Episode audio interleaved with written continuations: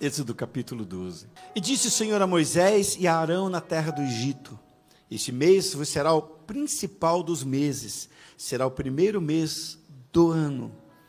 Falai a toda a congregação, dizendo: Aos dez desse mês, cada um tomará para si um cordeiro segundo a casa dos pais, um cordeiro para cada família.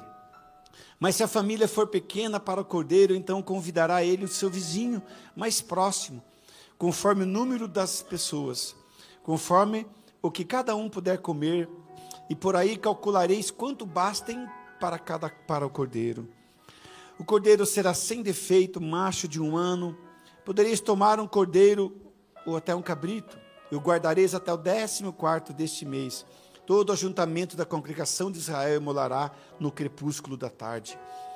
E tomarão o do sangue e porão sobre ambas as ombreiras e na verga das portas das casas que os comerem. Versículo 12. Porque naquela noite passarei pela terra do Egito e ferirei na terra do Egito todos os primogênitos, desde os homens até os animais executarei juízo sobre todos os deuses do Egito. Eu sou o Senhor. O sangue vos será por sinal nas casas em que estiverdes. Quando eu vir o sangue, passarei por vós, e não haverá entre vós praga destruidora, quando eu ferir a terra do Egito. Este dia vos será por memorial. Amém. Assente-se na presença do Senhor. Irmãos, nós começamos hoje, e pela manhã não foi diferente, irmãos, foi maravilhoso estar aqui. De manhã a casa do Senhor cheia, pessoas se convertendo, muita gente nos conhecendo pela primeira vez. Foi um culto memorável. E nós iniciamos então a nossa conferência da família real. Pastor, o que significa isso? Esse ano nosso tema é Venha o teu? Venha o teu? Mais uma vez, venha o teu? Venha o teu reino. O que é o reino? É o governo de Deus na terra. São pessoas que se adaptam, que aceitam, que fazem uma aliança, que pertencem ao reino de Deus. O reino de Deus é um governo que tem leis, que tem regras, que tem relacionamento, que tem paternidade. O nosso Pai é Jesus, nosso Pai é Deus. Por isso, então, irmãos, esse reino de Deus, né? Nossas famílias pertencem ao reino de Deus. Nossas famílias, nós somos pertencentes a esse reino. Então, nós somos a família real. Essa reunião, irmãos, é a reunião da nobreza. é uma reunião da nobreza, irmãos. Se eu fosse você, eu já estava dizendo glória a Deus. Essa é uma reunião da nobreza. príncipes, princesas do Senhor reunidos na presença do Rei. Aleluia! Uma reunião real, irmãos, reunião do reino de Deus, que coisa maravilhosa. Outrora fomos escravos de Satanás, escravos do pecado. Hoje somos príncipes e princesas servindo ao Senhor Jesus no seu reino. Esse reino é um reino de amor, de justiça, de equidade, de retidão. Esse reino, irmãos, é maravilhoso. Sejam bem-vindos a esse reino. Sejam bem-vindos nessa família real. Aqui, irmãos, a, a, o amor é real. Aqui a, o abraço é real. Aqui o calor é real. Aqui o relacionamento é real. Por quê? Porque nós pertencemos à família real. Bem-vindos em nome de Jesus. Quem sabe a sua família tem passado dificuldades. Quem sabe a sua casa tem sido visitada com tempestades, com turbulências. Mas Deus está aqui hoje para colocar a sua casa em ordem, para colocar seu relacionamento em ordem, colocar as coisas em ordem na sua casa. Aquilo que está fora do lugar vai entrar no lugar, irmãos. Hoje de manhã eu disse, quando você está para receber uma visita, uma pessoa na tua casa especial, desde cedo você trata de arrumar a casa, na é verdade? Você coloca as coisas em ordem, varre a casa, limpa, tira pó, coloca aquele enfeite novo, coloca um vaso novo de flor, perfuma o banheiro, né? Enfim, você faz isso para receber as pessoas, faça isso, porque Jesus vai visitar a tua casa hoje. Ele vai visitar a tua casa e ele vai levar aquilo que você precisa. Ele vai carregado de bênçãos e vitória. Ele vai carregado daquilo que você está buscando hoje. Jesus vai visitar a sua casa casa.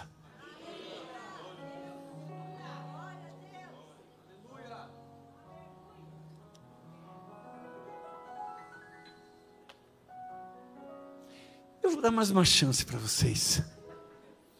Jesus, Ele vai visitar a sua casa hoje.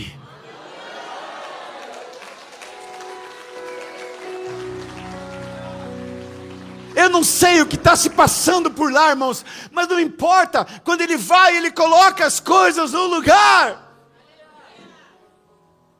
Ele coloca no eixo as coisas, irmãos. Quando você menos perceber, as coisas estão diferentes. Ele foi lá na casa de Zaqueu, irmãos, e ele fez uma ruaça. Zaqueu disse: Jesus, nunca mais eu vou ser o mesmo. Se eu roubei, eu vou devolver. Se eu peguei errado, eu vou devolver. Se eu peguei o que não devia, eu vou devolver, Senhor. Quatro vezes mais. A partir de hoje eu sou um novo homem. É isso que eu quero ouvir de você. Jesus fez um milagre na minha casa. Jesus foi lá em casa e fez uma ruaça. Jesus foi lá em casa e fez uma bagunça. Jesus foi lá em casa e chacalhou a minha casa. E hoje tudo está diferente. A atmosfera tem que mudar, irmãos, da tua casa. A atmosfera do teu lar tem que ser diferente. Por quê? Porque Jesus vai estar lá na sua casa. Jesus vai habitar na sua casa. Ele vai morar com você.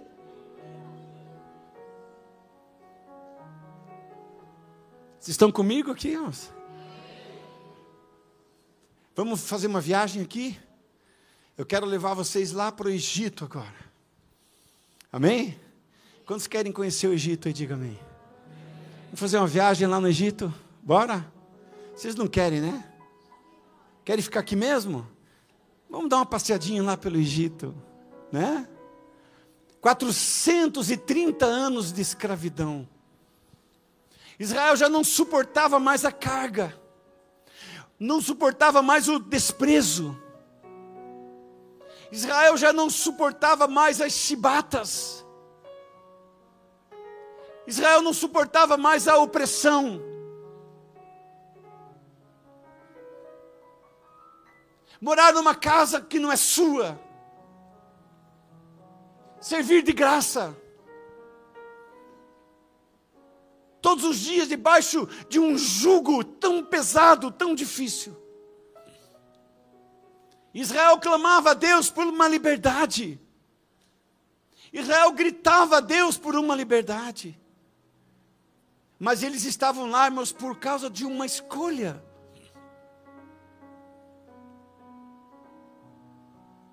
Todos nós temos um livre-arbítrio, todos nós temos uma consciência. E quando nós temos que tomar decisões na vida, é muito importante que você deixe que o Espírito Santo direcione as tuas decisões, as tuas escolhas, as tuas mudanças. É muito importante que o Espírito Santo te direcione porque Israel não reconhecia muitas vezes Deus, deixava Deus de lado. O orgulho, a arrogância dessa nação fez com que eles caíssem na mão de Faraó. Orgulho e arrogância de uma nação fizeram com que eles caíssem debaixo de um jugo e de uma opressão. E é isso que acontece hoje com as pessoas. Desprezam a Deus, desprezam o conhecimento de Deus, desprezam a palavra de Deus, tentam um caminho solo, uma carreira solo e se dão mal. Porque, irmãos, sem Deus nós não somos nada. Quando a gente era criança, a gente cantava que Jesus Cristo é tudo para mim. Ele é tudo para mim. E quando eu era adolescente, eu continuava cantando: Jesus é tudo para mim. E quando me tornei um jovem, eu cantava: Jesus é tudo para mim. E quando eu decidi formar uma família, um lar, eu continuava dizendo: Jesus é tudo para mim. E hoje, eu continuo dizendo: Jesus é tudo para mim. Você viver uma vida toda ao lado dele, fazer uma longa viagem ao lado de Jesus sabendo, irmãos, que cada passo que você der, Ele vai guiar você, Ele vai orientar você, Ele vai levar você aos pastos verdejantes, às águas tranquilas, e não haverá temor. Quando você está caminhando com Jesus, na fé, não haverá temor, você não precisa ter medo, você não precisa ter preocupação, quando Jesus está com você, mesmo no meio de uma tempestade, mesmo no meio de uma turbulência, mesmo no meio de um momento de violência, Ele está com você, e a qualquer momento Ele vai repreender a tempestade da sua vida, Ele vai repreender a tempestade da sua casa, e tudo vai virar calma, porque assim é com aqueles que andam com Jesus. Ele é tudo para mim, Ele é tudo. Ele é tudo para mim. Ele é tudo para mim. Mas Deus ouve a oração de Israel. E Deus então chama Moisés em particular. E diz: Moisés, agora você vai tirar o meu povo lá do Egito. E eu não quero aqui entrar nos detalhes, mas Moisés ouve a Deus, tenta negociar com Deus, tenta dar uma desculpa, mas não tem, irmãos. Você, Moisés, é você, é você. Porque tem certas missões na vida, irmãos, que é só nossa e não adianta. Não dá para transferir aquilo que Deus colocou na sua mão, a missão sua, o seu propósito é seu. E Deus vai te usar de uma forma extraordinária. Mesmo quando você achar que você não tem condições, que você não está aparelhado para aquele propósito, Deus vai continuar dizendo: Eu vou ser com você. Mesmo quando você acha que as tuas forças não vão suportar, mesmo que você acha que as tuas pernas não vão conseguir alcançar, Deus vai continuar dizendo: Eu estou com você. Por isso, irmãos, quando Deus te der uma missão, não se preocupe, Ele vai com você até o fim. Deus me deu uma missão, irmãos, de ser o esposo da Sônia, é a minha missão. Passamos turbulência, passamos. Passamos dificuldade, passamos. Passamos angústia, passamos. Choramos, choramos. Dividimos um pão, dividimos. Passamos frio, passamos. Mas desses 42 anos, o Senhor continua dizendo o que Ele disse no dia em que me casei com ela: Eu estou com você. E seja qual for as dificuldades do seu casamento, na sua casa, essa é a sua missão, meu irmão. Essa é a tua missão, meu querido. Fica firme, porque Deus vai te sustentar. Ele vai abençoar você. Ele vai sustentar você com o mel tirado da rocha. Ele vai colocar sobre você o azeite tirado ali das codornizes. Ele vai fazer isso na sua vida. Ele é Deus. Moisés aceita a missão e vai. Então Deus dá as instruções para Moisés. Moisés, olha que coisa interessante, irmãos. Ele diz assim, ó. Fala a congregação, ao 10 desse mês, cada um tomará para si um cordeiro. Diga assim, dia 10. Irmãos, Dia 10 é um dia qualquer. Dia 10 é um dia qualquer. Mas o dia 10 para nós aqui vai ser uma chave. Porque nesse dia 10 foi o dia mais importante na história de Israel. Na história dos hebreus, esse foi o dia mais importante. O dia 10, diga dia 10. Mas é só uma chave para você entender que vai chegar um dia que o Senhor vai libertar você completamente. Vai chegar um dia em que aquilo que você achava impossível na sua vida vai acontecer. Eles esperaram tantos anos, eles esperaram por um longo tempo, mas chegou um momento em que Deus abre a sua agenda e olhou e disse assim: é dia 10 vai acontecer algo extraordinário para você. Irmãos, olha aqui para mim. Eu não sei qual vai ser o dia 10 na sua vida. Mas se você crê que o teu marido pode estar aqui na frente recebendo Jesus como Salvador, ele vai fazer isso. Eu não sei qual vai ser o dia 10 da sua vida, mas sabe aquele filho que está tão longe de Deus que ele não consegue ver Deus nem de longe mais? Ele pode estar aqui recebendo Jesus. Sabe aquela situação que você acha, meu Deus, isso não tem mais controle? Sabe? Essa situação pode ter o dia 10 da sua vida, que Deus vai virar a chave, Ele vai virar assim, puf, e Ele vai fazer um milagre extraordinário, Ele vai fazer algo fantástico, e você vai perceber que esse dia 10 mudou a sua história aquela bênção extraordinária que você espera tanto tempo, que você já não suporta mais. Vai chegar o dia 10, Deus vai virar uma chave plic, e vai acontecer para você. Se você está recebendo essa palavra, comece a glorificar Deus, irmãos. Comece a glorificar. Agora há pouco, minha irmã estava me falando na porta. Ela pegou na minha mão e disse: Pastor, o senhor profetizou no culto passado, a última vez se pregou. Eu peguei uma palavra-chave, aquela palavra mudou a minha vida. Cadê a irmã? Cadê? Está ali, fica em pé, irmã. Fica em pé. Foi isso ou não foi? Amém? Está ali, irmãos. Pode sentar, querida. Então fique atento, irmãos. Fique esperto, porque você vai receber chaves proféticas hoje e que pode virar na sua vida e as coisas vão funcionar, vai dar certo para você. Essa conferência da família, irmãos. Eu quero que Deus entre na sua casa. Eu quero que o Senhor faça as coisas acontecerem na sua família. Diga graças a Deus. Diga, Deus é bom, Deus é maravilhoso. E aí então, irmãos, Deus diz assim, Moisés, no dia 10, diga comigo, dia 10. Diga, eita! Estou esperando. Dia 10, irmãos. Vocês vão pegar um cordeiro.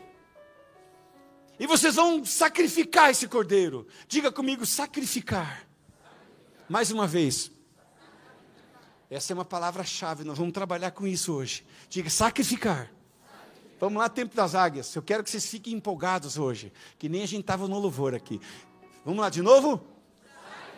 Vocês vão sacrificar um cordeiro, e vocês vão assar esse cordeiro no fogo, e vocês vão comer cada família, um cordeiro para cada família. Diga um cordeiro, um cordeiro. para cada família. Mais uma vez, um cordeiro para cada família. Irmãos, a tua família não precisa de mais nada, menos mais do que um cordeiro. Jesus é suficiente para a sua casa, Ele é suficiente para a sua mesa, Ele é suficiente para o seu banquete, Ele é suficiente para você, para te sustentar e te abençoar. Jesus é suficiente. Um cordeiro para cada família. Lá no Monte Moriá, Abraão leva seu filho Isaac. Mas no lugar de Isaac, morre um cordeiro, um cordeiro morrendo por uma pessoa. Mas aqui, é um cordeiro morrendo por uma família. E lá no Calvário, um cordeiro morrendo pelo mundo todo. E não importa onde você está e quem você é, esse cordeiro um dia morreu e pensou em você. Mas hoje, nós vamos falar sobre esse cordeiro que estava prefigurado nesse cordeiro de Moisés. Aquilo era um protótipo, ali era uma figura do que um dia aconteceria. De um cordeiro seria imolado por causa da minha família, de um cordeiro que seria morto por causa da minha família, de um cordeiro que seria sacrificado por causa da minha família para que a minha família tivesse liberdade, para que a minha família fosse livre do mal, para que a minha família não fosse visitada por tragédia, por dor, por tristeza, por angústia e por escravidão. Por isso, o cordeiro morreu pela minha família. Diga, o cordeiro morreu pela minha família. Então, irmãos, esse cordeiro ama a sua família. Mas ele deu uma outra instrução. Mas então, quando vocês sacrificarem esse cordeiro, vocês vão pegar o sangue desse cordeiro e vocês vão passar nos umbrais das vossas portas. Algo terrível vai acontecer nesta noite do dia 10. Mas ao mesmo tempo, algo maravilhoso vai acontecer nesse dia 10. Deus já tinha dado nove chances para Faraó se arrepender e deixar que o povo fosse. Mas o coração duro de Faraó não permitiu que eles fossem. E Faraó, então, irmãos, foi uma queda de braço com Deus. Faraó dizia que deixava no dia seguinte, não, não deixava. Faraó, irmãos, fez uma queda de braço com Deus. E cada vez que um homem tenta isso, irmãos, ele vai se dar mal. Porque o poder, a soberania, a glória e a autoridade suprema está nas mãos de Deus. E quando Deus quer, não há quem não queira.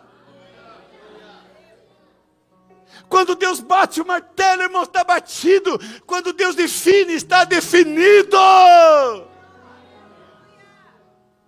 E nesse momento, irmãos, Faraó, pela nona vez, ele replica e ele endurece o coração e não permite, não ouve a voz de Deus. E aí o que Deus faz? Executa juízo.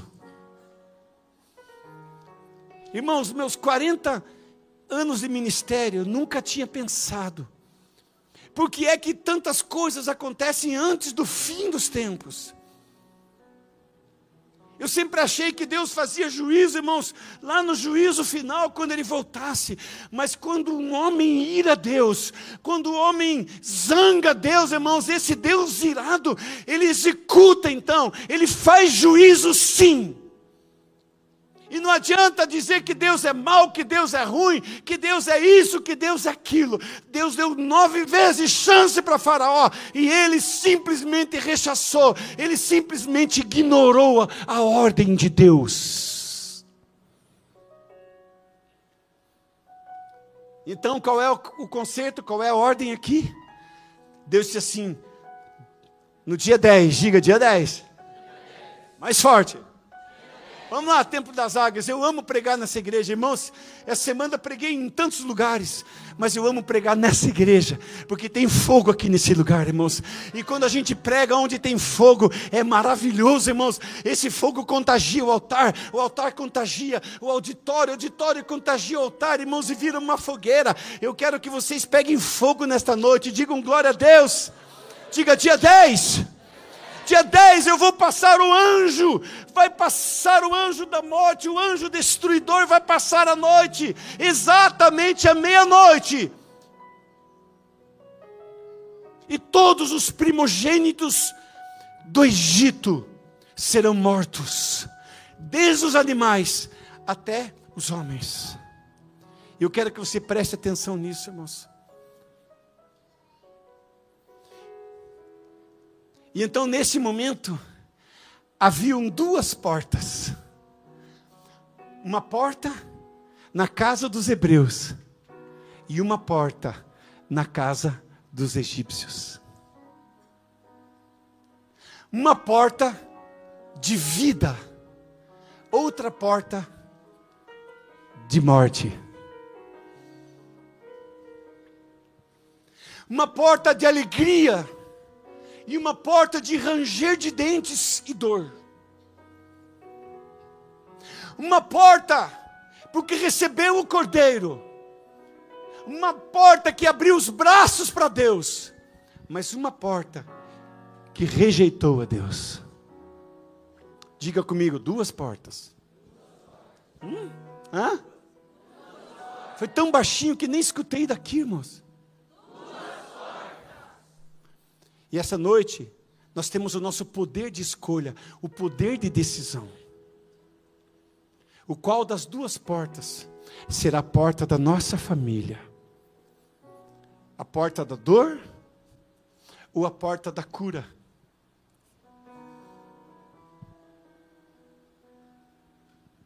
Uma porta desprovida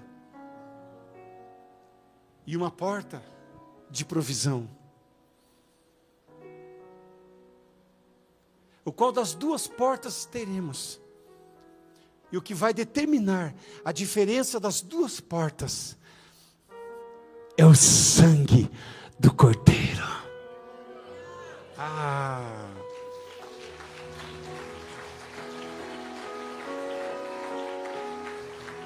Irmãos, eu vou dar mais uma chance para vocês. O que vai determinar a diferença entre a porta da morte e a porta da vida é o sangue do Cordeiro.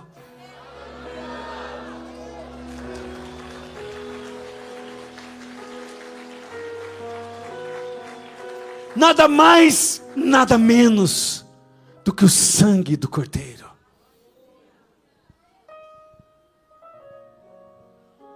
Conta-se uma história que faltava cinco para meia-noite.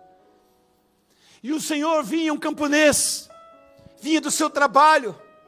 E quando ele chega em casa, a esposa desesperada dizia: Nós temos nossos filhos.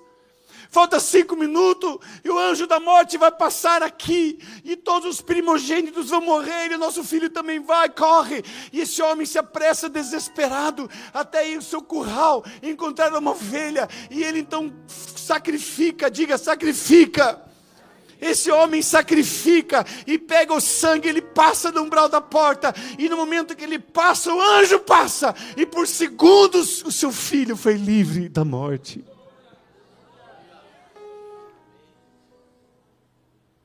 O sangue do Cordeiro Vai ser a única diferença, irmãos, entre uma casa e outra casa, uma família e outra família. A diferença é o sangue do Cordeiro. Aqui existe vida, aqui existe proteção, aqui existe alegria, aqui existe paz, aqui existe vida, aqui existe salvação. Aqui, irmãos, na casa onde o sangue do Cordeiro foi espargido. Então hoje eu convido cada um de você, coloca o sangue do Cordeiro na sua casa. O sangue do Cordeiro significa a presença do Senhor Jesus, a presença do Autor da vida, do Rei dos Reis, Senhor dos Senhores. Quando o inimigo passar, quando o anjo da morte passar, quando a tragédia passar, quando a dor passar, e ele vê o sangue do Cordeiro, ele sabe que aqui ele não pode entrar. Ele entra aqui, mas aqui ele não entra. Aqui ele não entra por causa do sangue da proteção do Cordeiro.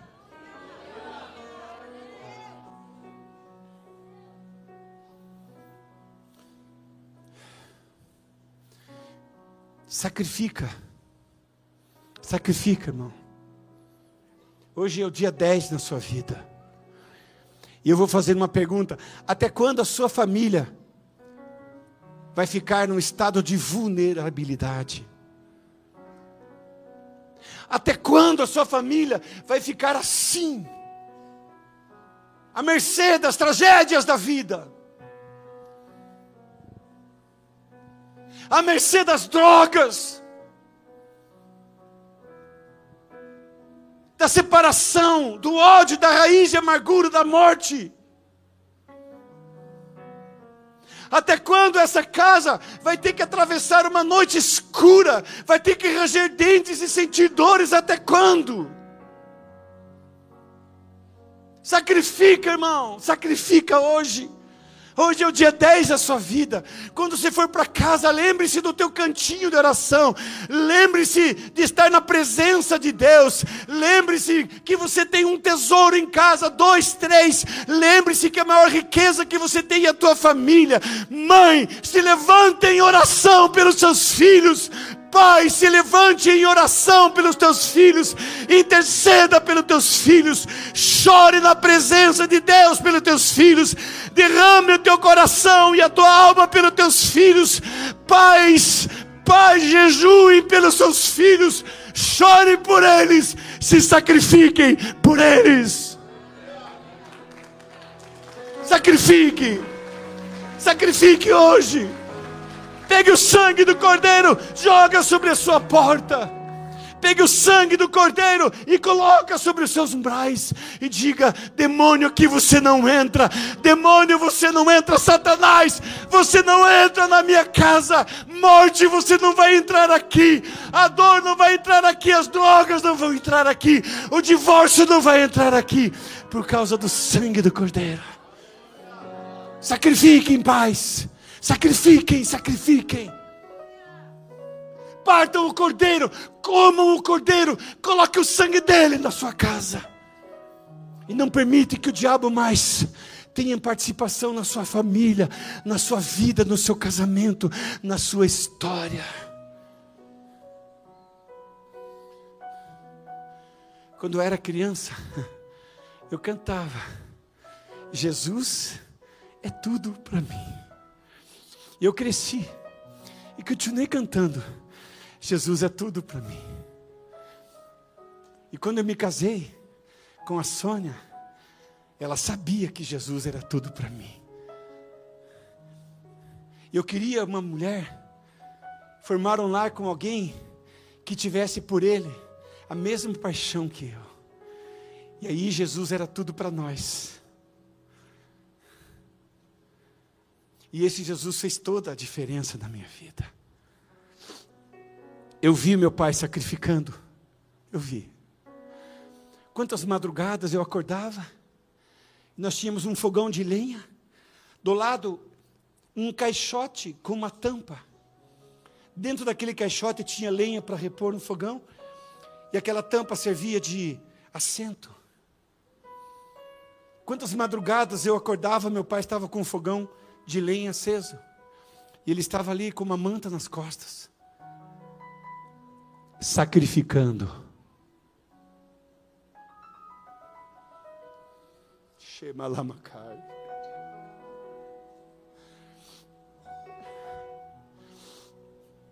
Eu sei porque Deus abençoou a minha vida. Eu sou um homem abençoado. Porque o dia um homem sacrificou por mim. Quantas madrugadas eu acordava com lágrimas e sussurros dele, falando em línguas, e muitas vezes eu ouvia o meu nome na voz daquele intercessor, meu pai, que dizia: Pai, cuida do meu filho, cuida dele. E eu aprendi, irmãos, e eu sacrifiquei muito. Vocês viram aqui a bispa Rafa ministrando? Eu sacrifiquei muito, irmãos, para que um dia ela estivesse aqui nesse altar também. Eu orei hoje pelas crianças da Síria. E a Bruma sabe, Bruma sabe. Você estava falando em línguas na vigília e o Timo te ouviu você falando em línguas e ele interpretou as tuas línguas. Ele disse: Vou, eu sei o que a Bruna disse. Ela disse: que era para nós orarmos e intercedermos pelas crianças da Síria, pelas suas crianças da Síria. Ele falou para você, né, Hart? Por isso eu intercedi hoje aqui pelas crianças da Síria. Se consegue entender, irmãos, o valor do sacrifício?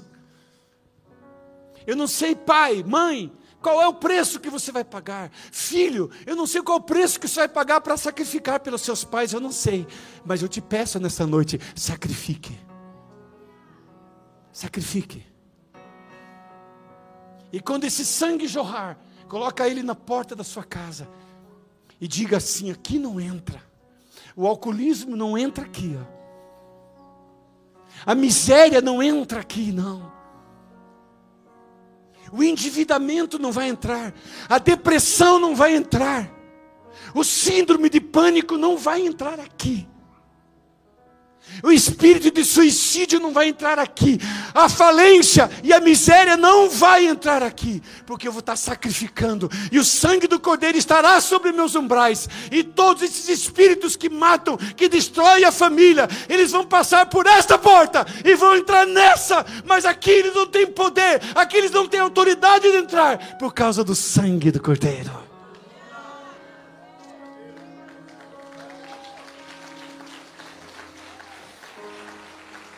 O sangue do cordeiro, sangue, o sangue. Duas portas.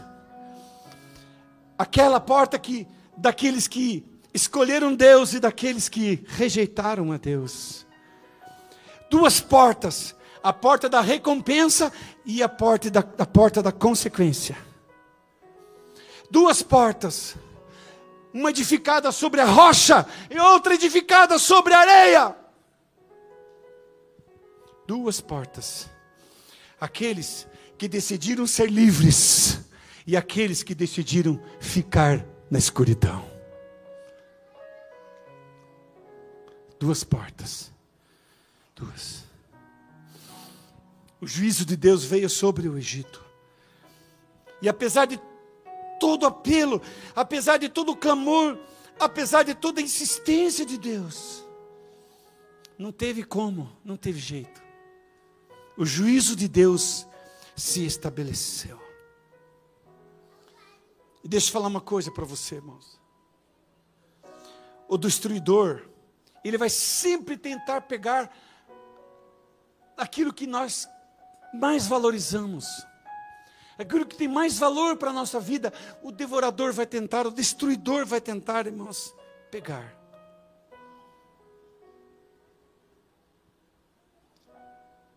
Porque ele sabe que a intensidade da dor e do sofrimento humano é maior quando pegam aqueles que a gente ama.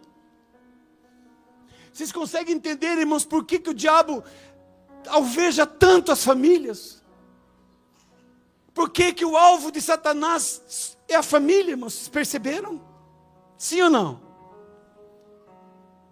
Você está entendendo, irmãos, por que, que o diabo quer destruir as famílias? Você está entendendo? Eu quero lembrar essa igreja que a família é uma ideia de Deus. Antes de haver igreja, antes de haver qualquer instituição, organização, indústria, trabalho, projetos, planos, antes de tudo isso, Deus criou a família. A família é menina dos olhos de Deus. Deus criou as estrelas, as montanhas, os oceanos, e por fim Ele criou a família. E Ele criou o jardim lá no Éden, um lugar especial. Colocou anjos para guardar aquele jardim, e colocou ali a família, irmãos, porque era menina dos seus olhos. Você está entendendo, irmãos, por que, que os movimentos querem tanto o casamento homossexual? Homoafetivo. Você está entendendo, irmãos? Isso aqui não é uma birra da igreja. Não, irmãos. Não é uma birra da igreja na instituição, não, irmãos. O problema é Deus. Porque Deus instituiu isso. Hoje de manhã, uma irmã da igreja me abraçou e disse, pastor, você mamãe. Eu falei, ei, Jaque, a Jaque, coisa linda, parabéns. E vai ser um menino, eu pedi um menino para Deus. Eu falei, como assim? Você acabou de engravidar e já, já sabe o sexo do nenê? Quem sabe antes de saber o exame sou eu, irmãos. Eu já acertei todos até agora.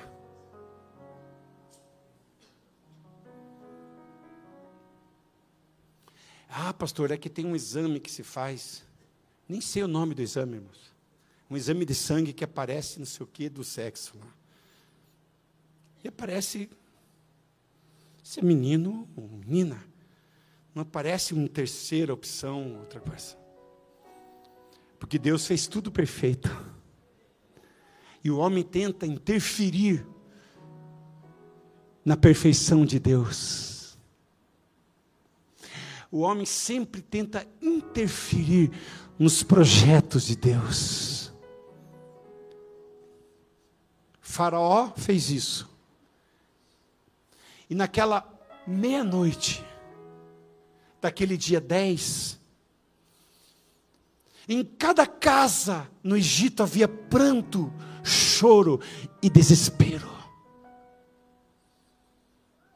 Os lampiões se acendiam, os pais saíam na rua com seus filhos no colo, em cada curral havia um animal morto. E não interessa quanto dinheiro a pessoa tem, porque naquele dia, desde o camponês mais pobre, o plebeu, até mesmo a casa de Faraó, foram atingidos pelo anjo da destruição. O dinheiro, a pompa, o poder de Faraó não foram suficientes para deter o anjo da destruição que entrou e ceifou a vida do seu filho mais velho.